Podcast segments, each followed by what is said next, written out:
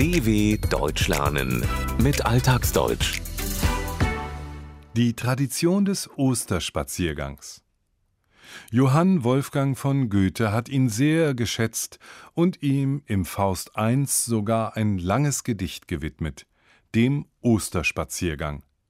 Was aber verbinden Menschen heute mit dem Stichwort Osterspaziergang?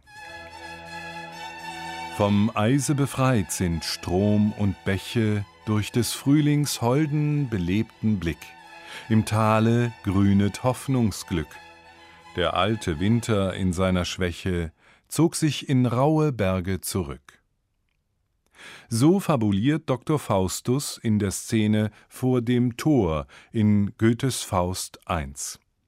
Unvergessen ist das Gedicht Osterspaziergang bei allen, bei denen das Werk auf dem Lehrplan stand, so wie bei dieser Frau. Wenn ich da an den goethischen Osterspaziergang denke, das bringt mich in alte Zeiten zurück. Ich habe den mal als Schülerin vortragen müssen und war stolz, dass ich das alles behalten habe und war ganz ergriffen. Vom Eise befreit sind Bäche und Seen. So geht's los. Ostern, das bedeutet Frühling.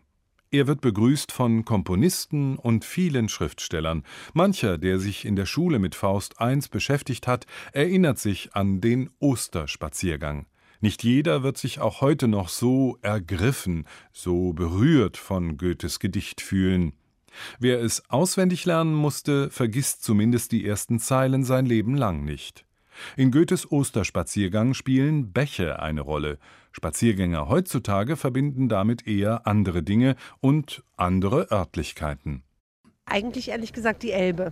Erstes Grün, wahnsinnig viele Leute, diese kleinen Kapitänshäuschen, Schiffe, die vorbeifahren, das Tuten. Vielleicht sogar Barfußlaufen und Osterfeuer. Die Route für den Osterspaziergang ist tatsächlich die Kranichroute hier ähm, einmal hinten rum.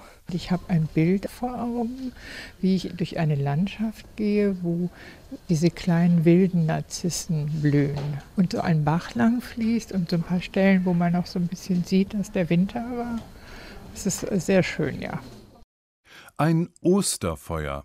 Aufgeschichtetes Holz, das am Vorabend des Osterfestes entzündet wird, die Kranichroute, eine etwa 60 Kilometer lange Strecke in Niedersachsen, die Kraniche im Frühling nehmen, wenn sie aus wärmeren Gegenden Europas zurückkehren, oder die Narzissen, gelbe Blumen, die als Frühlingsboten gelten.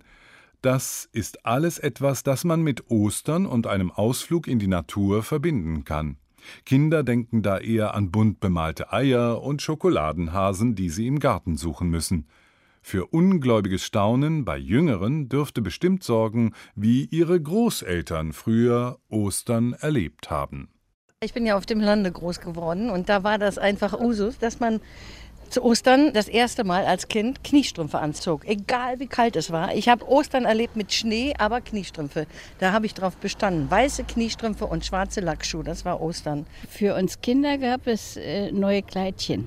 Dann sind wir also doch zu Tante und Onkel gefahren und haben einen Osterspaziergang, auch als ich erwachsen wurde, nie dran gedacht. Ostern, das bedeutete Frühling. Für Mädchen das Zeichen, endlich keine dicken Wollstrumpfhosen mehr anziehen zu müssen. Egal, ob es noch kalt war, war es Usus, machte man das so, Kniestrümpfe anzuziehen, auch für einen Osterspaziergang. Man machte sich fein, putzte sich heraus, weil es ein Feiertag war. Daher waren es weiße Kniestrümpfe und schwarze Lackschuhe, Schuhe aus glänzendem Leder. Natürlich gab und gibt es sogenannte Osterspaziergangsverweigerer, diejenigen, die sich an diesem langen Wochenende nur ausruhen wollten und wollen, denn so gesehen kann ja das ganze Jahr Ostern sein. Also Osterspaziergänge in diesem traditionellen Sinne kenne ich selbst nicht aus meiner Familiengeschichte und aus meiner Familie. Wir waren immer in der Natur in unserer Freizeit oder häufig, wenn wir nicht was anderes getan haben. Und das hat sich eigentlich bis heute fortgesetzt. Und für uns ist das ganze Jahr in diesem Sinne Ostern, weil wir immer Spaziergänge machen. Ein Spaziergang ist etwas, das man zum Zeitvertreib macht, das man macht, weil man sich körperlich betätigen will oder weil es so Brauch ist, nicht nur an Ostern. Etwas Ähnliches wie einen Spaziergang kann man natürlich auch machen. Meine Tochter hat gesagt, dass es in Stuttgart einen Emmausgang gibt. Dann geht man also mit den Kindern und mit der Familie los und ja, wie die Emmaus-Jünger auch und hinterher ist dann ein Gottesdienst. Vor allem in Süddeutschland und in Österreich kennt man den christlichen Brauch des Emmausgangs, eines besinnlichen Spaziergangs am frühen Morgen des Ostermontags.